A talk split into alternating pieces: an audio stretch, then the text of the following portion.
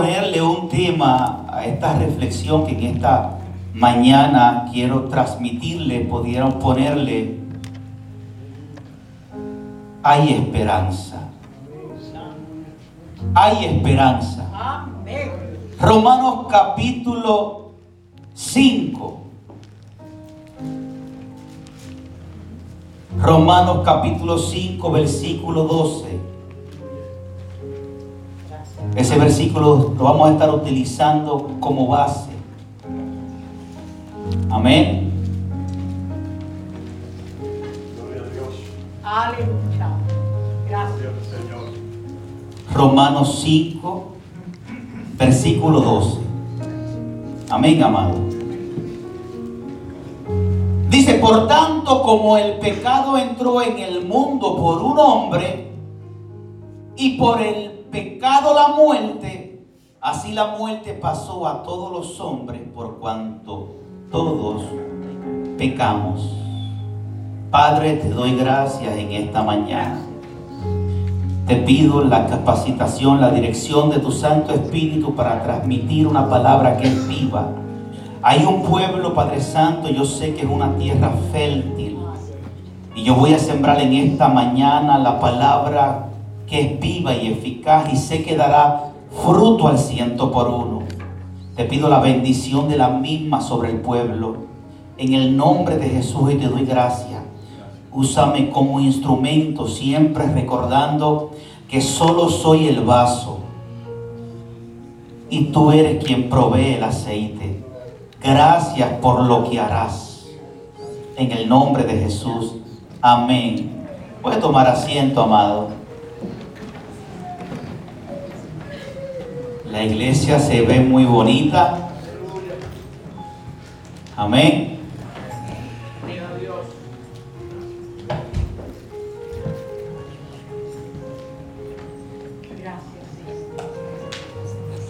Para comenzar, amado, la vida, cuando tornamos nuestro pensamiento a la vida, podemos entender que la vida, la vida del ser humano es complicada.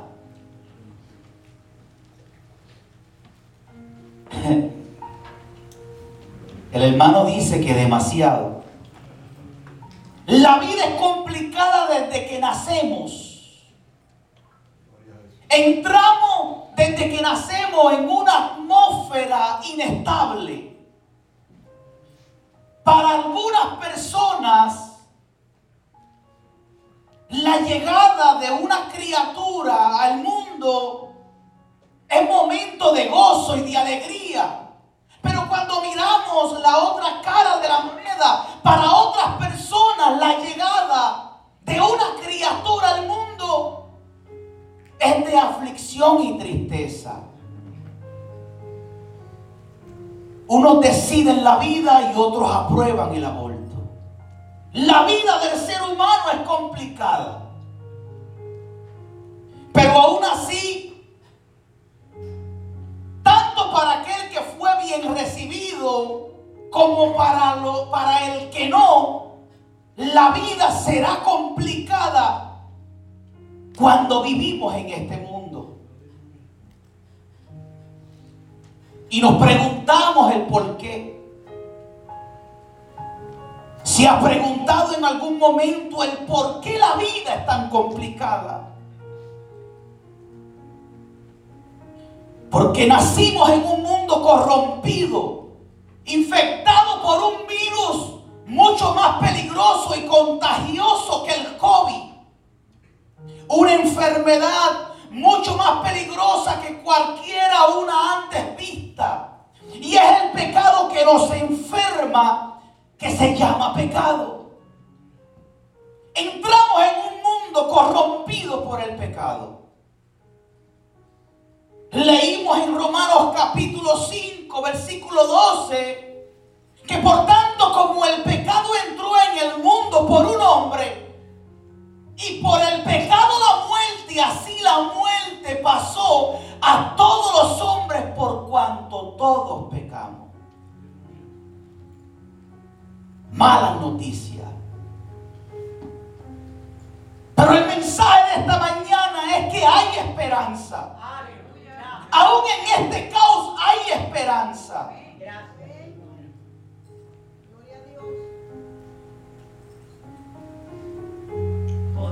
Esta enfermedad pecaminosa no solamente enferma el cuerpo, sino también el alma y nos quita la libertad y nos hace esclavos. Nacemos luchando por sobrevivir. De pronto decidimos casarnos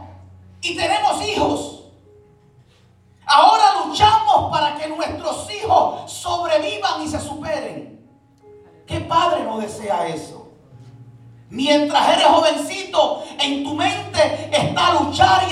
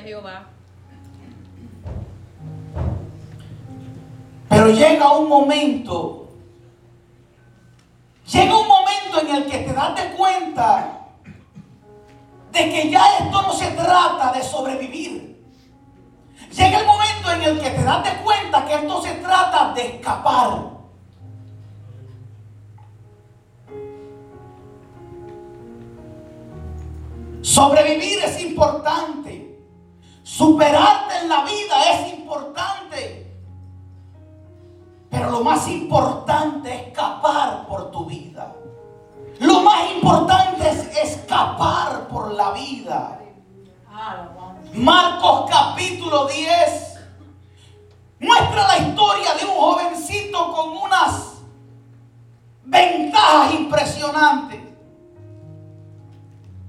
Marcos capítulo 10 habla de un joven que tiene juventud. Tiene la fuerza de la juventud. Y aparte de tener estas dos ventajas, el jovencito dice la Biblia que es rico. Tienen abundancia. Había alcanzado sus logros. Pero aún así, dentro de todo ese círculo en el que él había alcanzado sus logros, dentro de él encontró que había algo que estaba en necesidad. Y pudo darse de cuenta que aún con estas ventajas de su juventud, de la fuerza de su juventud, de su estado financiero económico estable, dentro de él había la necesidad y había un vacío. Aleluya.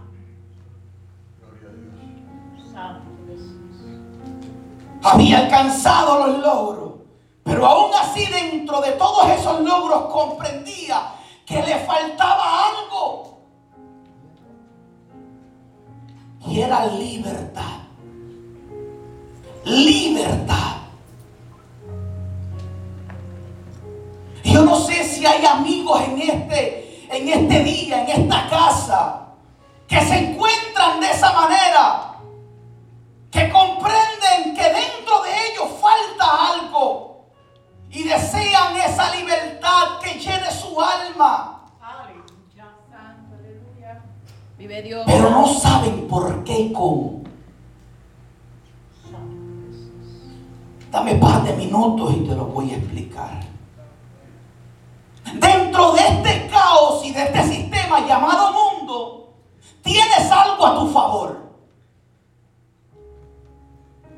Dentro de todo esto en lo que vivimos, amado, cuando usted ve las noticias, son noticias negativas porque el mundo está corrompido y es la realidad.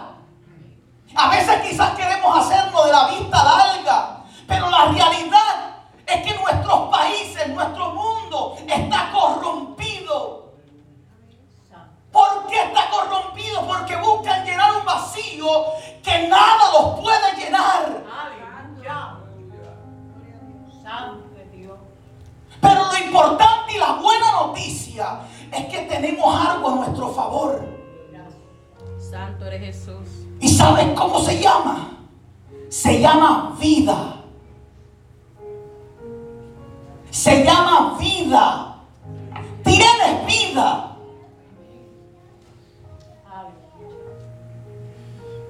Yo cuando muchacho me recuerdo que cuando yo jugaba los video games, ¿verdad? Para los muchos, los, los jovencitos que juegan los video games y los adultos que juegan también los video games. Yo me pude dar de cuenta que en los video games uno buscaba tener armamento, municiones. Voy a investigar dónde consigo una mejor arma para combatir al enemigo y jugando ahí. Pero la realidad es que dentro de ese juego lo más importante no era el armamento. Lo más importante era mantener la vida alta. Y cuando de repente tú estabas jugando video game y tú veías que la vida te bajaba, ya no te importaba lo que tú tenías, corrías, huías, buscando dónde había vida. Santo eres Jehová. Ayer, ayer mi hijo estuvo en casa, Isaac, y pasó un momentito en casa muy bueno y rápido subí al ático. Y en el ático, en toda la porquería que había en el ático, sigo buscando, sigo buscando y saco una cajita así pequeña. Una cajita que yo creo que, que nació para mis años. Que decía Nintendo. Y saco esa cajita del ático. Aquí no había nada inalámbrico, aquí todo es por cable. Todo había que conectarse. Y entonces él fue a su casa a buscar el perro. Y en lo que él llegó, yo bajé para abajo porque yo quería jugar Nintendo con Isaac. Y voy abajo y conecto el Nintendo. Y mi mente se fue a esos principios. Soplar la cassette.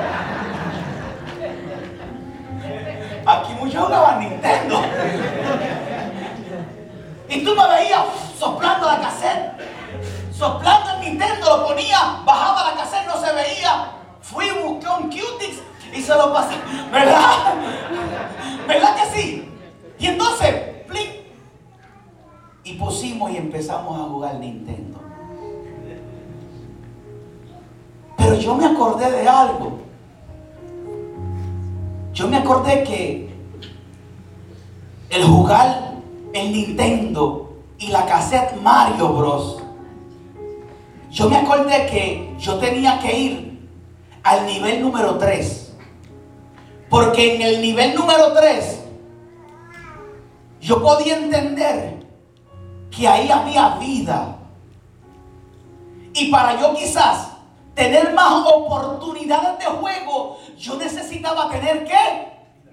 Vida. Entonces, me fui rapidito al nivel número 3 y de repente por una escalera baja una tortuga y empiezo a brincarle a la tortuga y la tortuga empieza a darme mucha vida, mucha vida, mucha vida.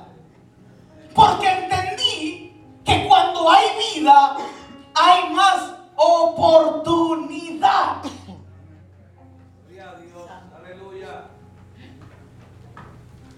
Empezamos a jugar yo y mi hijo Isaac.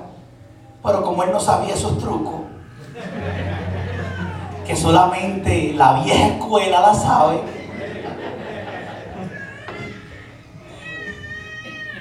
Él estaba, él llegó al nivel número 8 con dos vidas. Y yo lo miré y yo dije, estoy en el número 5, pero tengo 30 vidas. Hay más oportunidad. Y lo bueno de este, de la buena noticia es que en el caos en el que estamos, mientras tienes vida, tienes oportunidad. Amén. Oportunidad. Gracias.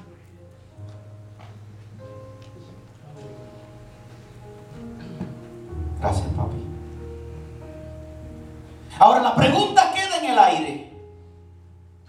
¿Cómo consigo esa libertad para mi alma vacía, abatida, cansada y perdida? Llega el momento que nos encontramos así. La persona que no tiene a Cristo en su vida. Yo no tuve a Cristo en un tiempo en mi vida. Y, y todas las cosas que alcanzaban para mí eran, no me saciaban, no me llenaban porque andaba perdido.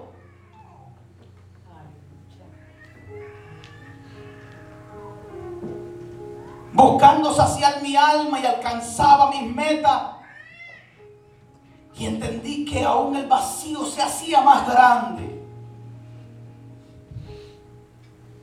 Ahora, ¿cómo encuentro esa libertad para mi alma? El apóstol Pablo lo explica. Y él dice que la libertad la tenemos cuando cambiamos de dueño. Claro, no se puede ser libre si el libertador no entra a la vida de una persona. Es necesario que llegue un libertador y nos haga libre. Pero mientras tengamos vida, tengamos oportunidad para libertad. Gracias Dios. Aleluya. A Dios. Ahora, mira cómo el apóstol Pablo plantea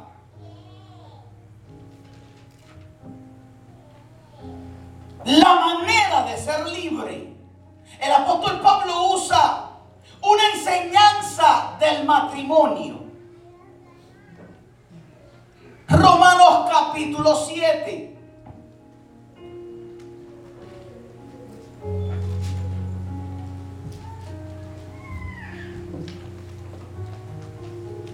Romanos capítulo 7 habla acerca del matrimonio. Voy a tomar lectura del 2 en adelante. Y el apóstol Pablo hace esta comparación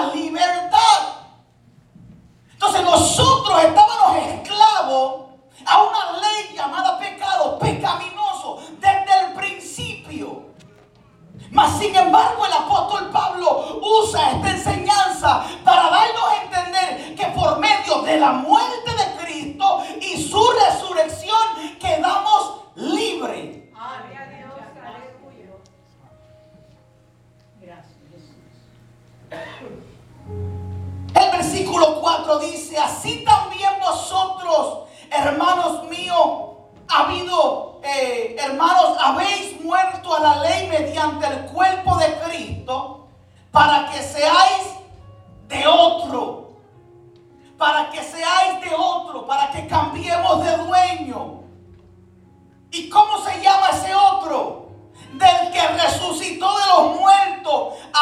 para que ahora tu vida coja sentido y lleve fruto. ¿Te escuchó, amado?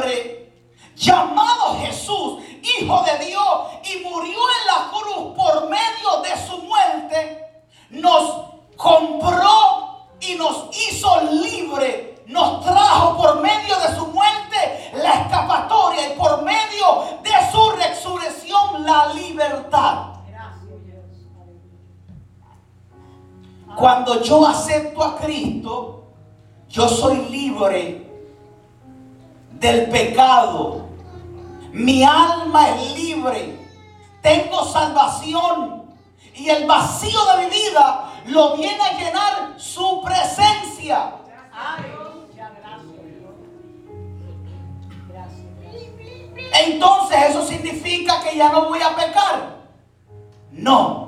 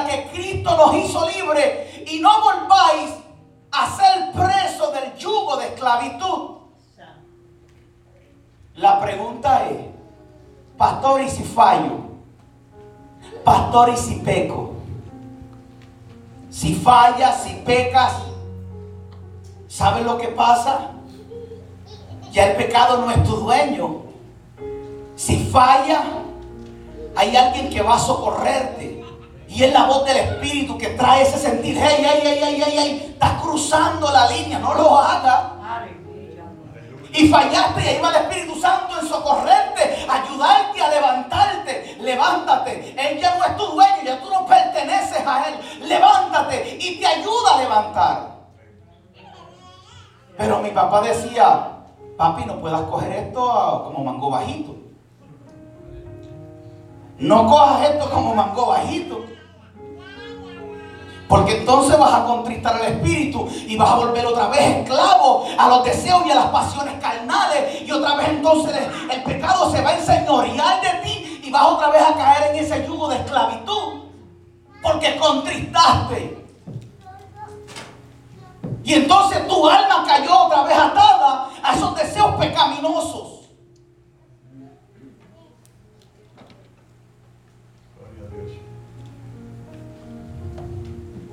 Ahora esta lucha, esta lucha es para yo mantener mi libertad con Cristo, con la que Cristo me hizo libre.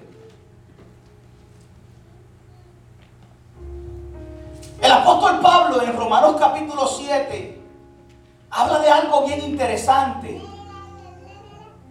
Romanos capítulo 7, el apóstol Pablo habla de una lucha dentro de él. Y él dice, pero es que hay una lucha. Yo quiero servirle a Dios fielmente, pero siento que hay una lucha que se revela dentro de mí, que quiere que haga lo que no debo de hacer. ¿Cuántos han experimentado esa lucha? Porque hermano, todos las experimentamos. Eso es una lucha constante. Cristo me hizo libre del pecado, pero ¿qué sucede? Que mi cuerpo, mi cuerpo está ligado a ese pecado. Entonces, no es que Él señorea sobre mí, pero yo con mi, con mi mente sirvo a la ley de Dios. Me esfuerzo por agradar a Dios, pero estoy consciente que hay una carnalidad pecaminosa que está pegada y ligada al pecado, que se quiere de vez en cuando levantar, enseñorearse de mí. Pero ¿qué sucede? Que como yo tengo la libertad en Cristo, la reprendo en el nombre de Jesús y le digo, te sometes y punto, porque ya tú no eres mi dueño.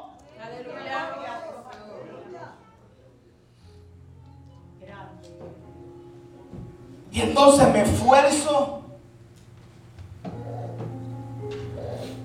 Me esfuerzo en día a día mantener mi compromiso, mantener mi mente enfocada en Dios.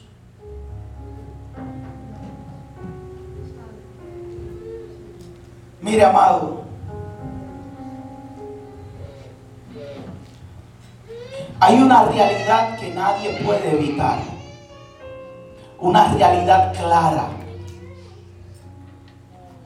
Quizás los jóvenes, los jóvenes no van a entender esto hoy. Los más jovencitos no van a entender esto hoy. Pero créanme que cuando usted tenga miedo, usted va a entender lo que hoy yo le estoy diciendo. Llega el momento que te das de cuenta que la vida es pasajera. Te das de cuenta que ya hay una palabra destinada para nosotros, para nuestra existencia en este mundo, y no hay quien lo borre. A veces me pongo a ver eh, fotos de famosos. Tiempo atrás estaba viendo a un famoso que hacía muchas películas, Arnold Schwarzenegger. Y yo cuando lo miré, yo dije, wow, parece la valleta de mi carro seca. Pero entonces te presenta el antes y el después. Y te das de cuenta que la vida pasa. Te das de cuenta que, que ya, hay, ya hay un tiempo para tu vida. Ya hay un tiempo para tu vida. Yo tengo un diente que se me cayó, pero ese era de leche. Va a crecer el otro ya. Te cuenta que eso es ley de la vida. El hombre vivirá tantos años y punto. Por más que jale de aquí, por más que jale de allá. Y el apóstol Pablo tenía razón en esto. ¿Sabe cómo dice el apóstol Pablo? Y yo me di de cuenta. El apóstol Pablo dice que este cuerpo exterior se va desgastando día a día. Dígame que no. Que le voy a reprender porque entonces... Dígame que no, que usted no siente que día a día su cuerpo se desgasta. Pues entonces el apóstol Pablo tenía razón. El apóstol Pablo decía, mira, mijo, este cuerpo se va a ir desgastando poco a poco. Hace varios meses atrás, los muchachos, yo jugué béisbol cuando yo tenía 14 años de edad. Muy buenísimo en el béisbol. Era un buen jugador. Esa pata me la doy ahora porque era un buen jugador. Jugamos a nivel de Puerto Rico. El gobierno, quedamos campeones, nos regaló un pasaje con estadía a jugar a Santo Domingo, pero esa gente de Santo Domingo, eso es otra cosa. No juegue béisbol con ellos, mi hermano. esa gente son unos bárbaros en eso. Mira, amado, nos ganamos un pasaje para ir a, jugar con esa gente. Muy bueno en el béisbol. Y hace poquito, hace varios meses, la iglesia decidió hacer un equipo de softball. Y yo dije mi mente, mi mente se trasladó a esos momentos en los que yo jugaba como estrella. Y yo dije, si yo jugaba béisbol con una bolita chiquitita, ahora esa bola es así de grande. Le voy a dar más rápido. Le voy a demostrar a los caballeros cómo es que se juega. Qué fracaso, amado. Porque tu mente piensa que sí lo puedes hacer. Pero te das, de, te das cuenta que tu cuerpo no te ayuda y te dice, no, el tiempo ha cambiado, el tiempo ha pasado y te das de cuenta que lo que decía el apóstol Pablo era verdad. Que este cuerpo se va desgastando y cuando llegaba a casa yo decía, Dios mío. Y al otro día era como si me hubiesen dado una senda de palo encima, amado. Y esto te enseña a reflexionar que la vida va pasando, que la vida va pasando y tiene un destino.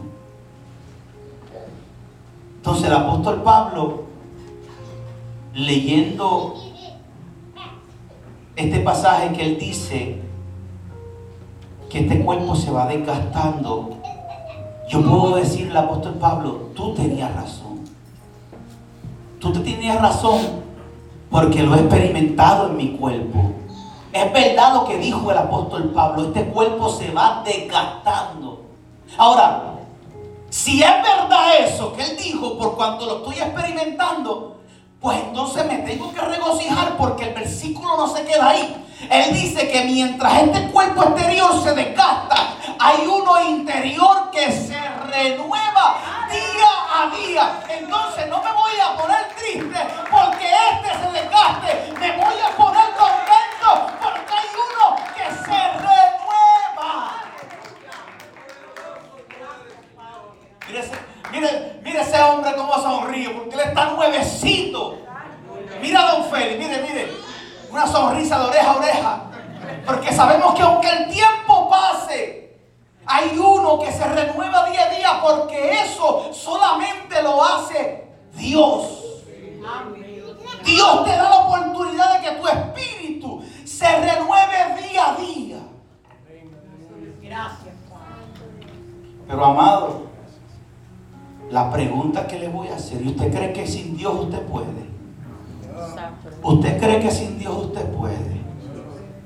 Por favor, tráteme serio. Sin Dios usted no va a poder. Sin Dios el fracaso está a la vuelta de la esquina. Sin Dios tu mente te engaña porque hay caminos que al hombre le parecen rectos, pero el final es de muerte. Por eso es necesario aferrarse a la vida. El apóstol Pablo decía, no pretendo haberlo alcanzado todo. Pero ese todo lo dice todo. No pretendo haberlo alcanzado todo, pero sí te voy a decir una cosa, algo he alcanzado. No pretendo haberlo alcanzado todo, pero te voy a decir algo. Ya yo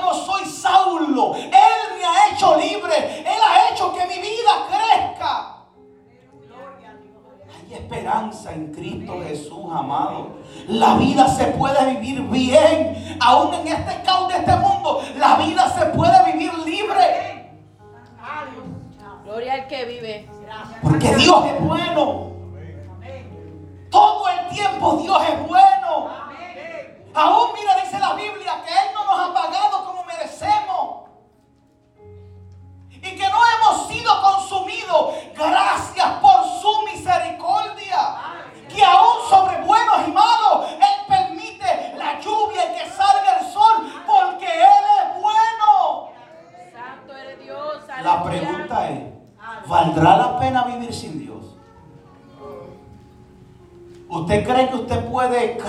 unos hijos en el buen camino sin Dios?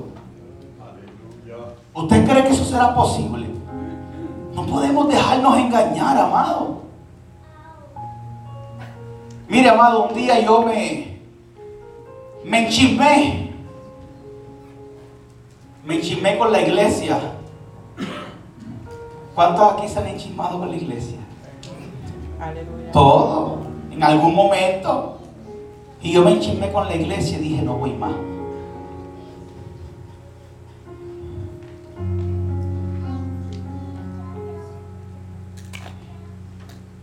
Y cuando dije, no voy más, me quedé en mi casa y uno de mis hijos me, le dice a la mamá, yo me quiero quedar con papi. Y ahí el Espíritu Santo me dice, ¿y tú crees que sin mí tú vas a poderle dar un buen ejemplo a él?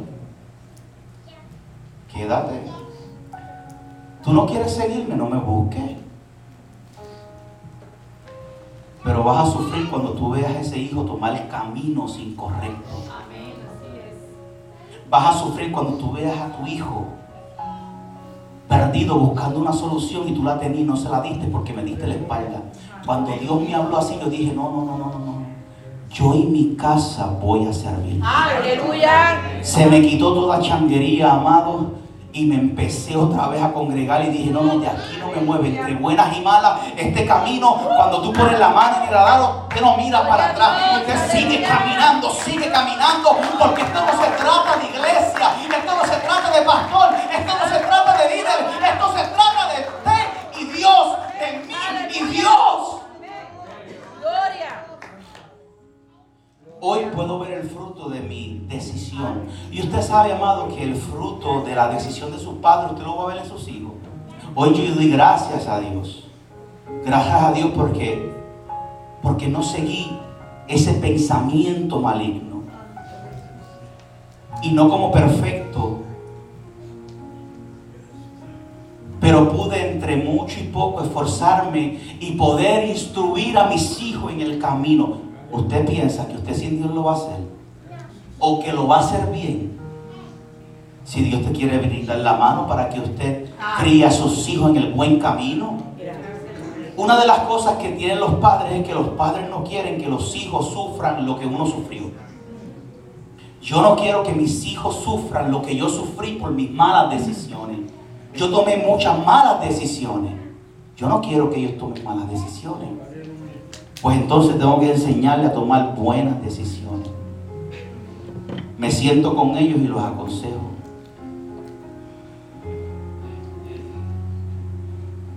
Yo no me crié con mi papá verdadero. Mi papá verdadero, pues lo conocí a, unas, a una edad de 14 años, nunca tuvo relación conmigo, era una persona adicta a la droga. No tuve esa persona de padre en mi casa, no la tuve, excepto mi padrastro. Si aquí hay personas que son padrastros, ustedes un aplauso grande. Y si aquí hay hijos que tienen un padrastro, honrelo.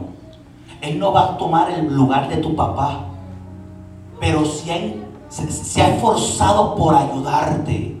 Y quizás yo no me crié con mi papá, me crié con mi padrastro que me hubiese gustado que mi papá verdadero estuviese ahí conmigo porque hay unas áreas y una necesidad dentro de mí que solamente el padre llena como la madre llena. Que quizás mi padrastro no pudo llenar, pero llenó muchas más de las que mi papá nunca llenó, me ayudó. Y si hoy estoy aquí es porque ese viejito, aunque no era mi papá verdadero, se esforzó a ayudarme y a que yo creciera. Aleluya. La bendición de Dios. Gracias. Todos queremos cosas buenas para nuestros hijos, para nuestra vida. ¿Y usted cree que sin Dios lo vamos a hacer? No. No nos dejemos engañar. La solución está en Dios. La vida, la familia se disfruta en Dios. Hay personas que piensan que el dinero, que si tienen mucho dinero, que si tienen una casa grande, la Biblia dice que mejor es el pan en la casa del pobre que el banquete en la casa del rico. Porque si Dios está en la casa, en tu corazón, en tu enseñanza, tú eres libre. Gracias. La buena noticia es que un día llegará ese momento en que la lucha se va a acabar. Esa es la buena noticia. Un día toda lucha se va a acabar. Segunda de Corintios 4.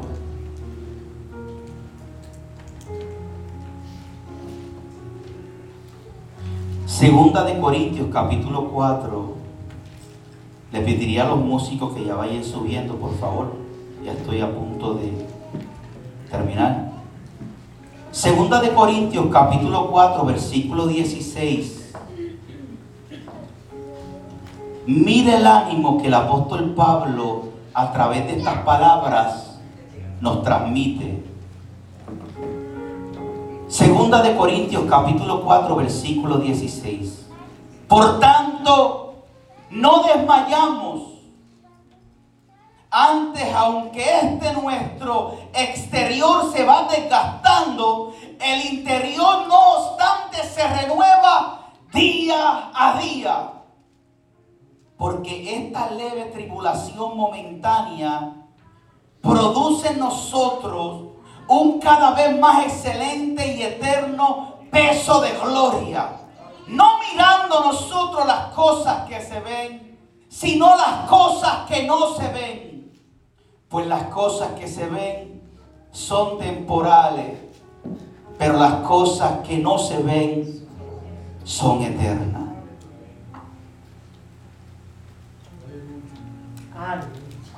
Cuando yo era muy jovencito, había un auto que me llamaba mucho la atención. Y era la corbeta.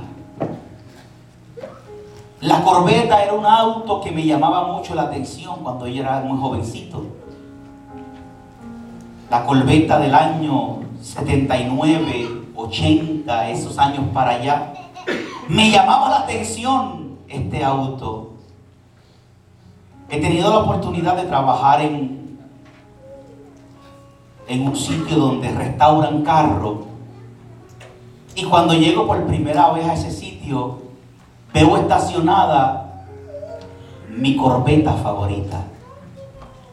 Y yo la miro y yo digo, wow, cuando yo tenía una edad, ese era mi auto favorito. Hoy lo tengo presente. Por la mañana, el dueño de la corbeta me dice, las llaves están pecadas, muévelas, pásalas para el otro lado. Yo muy emocionante porque me acordaba de mi niñez. Cuando abro la puerta de la corbeta y veo el hoyo que hay ahí dentro, yo digo, ¿y cómo yo me voy a meter ahí? Dos minutos para entrar, cinco minutos para poder salir de ella. Ya el otro día yo detestaba que me mandaran a mover la corbeta. Yo me agarraba de todos lados para salir de ahí. Vio que las prioridades cambian. Todo cambia en la vida. Todo pasa en la vida. Lo bonito es que usted pueda tener una identidad de quien usted es en Dios.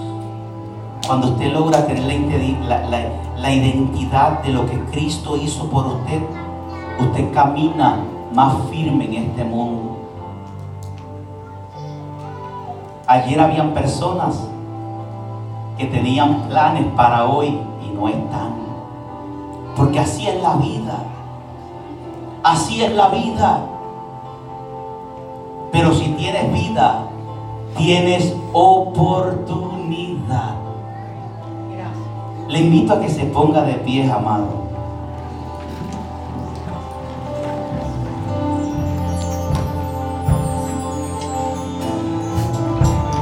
Yo no voy a ser muy extenso en, en el llamado. Primeramente yo quiero hacer un llamado a aquellas personas que no le sirven a Jesús. aquellas personas que no han entregado su vida por Jesús. Esto es un llamado a que vengas, a que tomes esa decisión. Yo no te voy a empujar a tomarla porque es tu decisión. Si piensas que puedes seguir tu vida sin Dios, lo respeto. Pero te tengo una noticia. Dice la Biblia, sin mí nada podéis hacer. Yo hago un llamado si hay alguien en medio nuestro. Amigo, visita. En este día usted puede entender que Dios te está brindando su mano para ayudarte en la vida.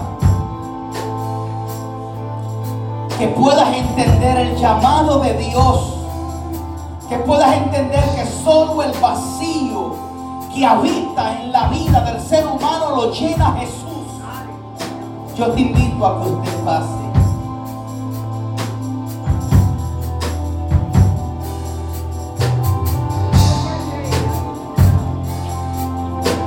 La vida es corta.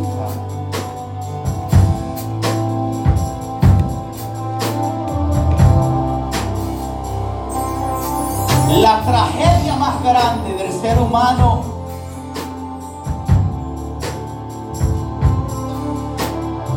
es rechazar a aquel que murió por él. La tragedia más grande del ser humano es de rechazar a aquel que te dice te quiero dar vida y vida en abundancia. Pero la bendición más grande de decir, entiendo que no puedo, que no puedo solo, que no puedo sola. Entiendo que necesito tu ayuda. Si tú eres uno de esos, que entiendes que en tu alma necesitas la ayuda de Dios, Permíteme orar por ti. Es una decisión muy importante, pero es la mejor decisión de que el ser humano se encamine en los caminos de Dios, bajo la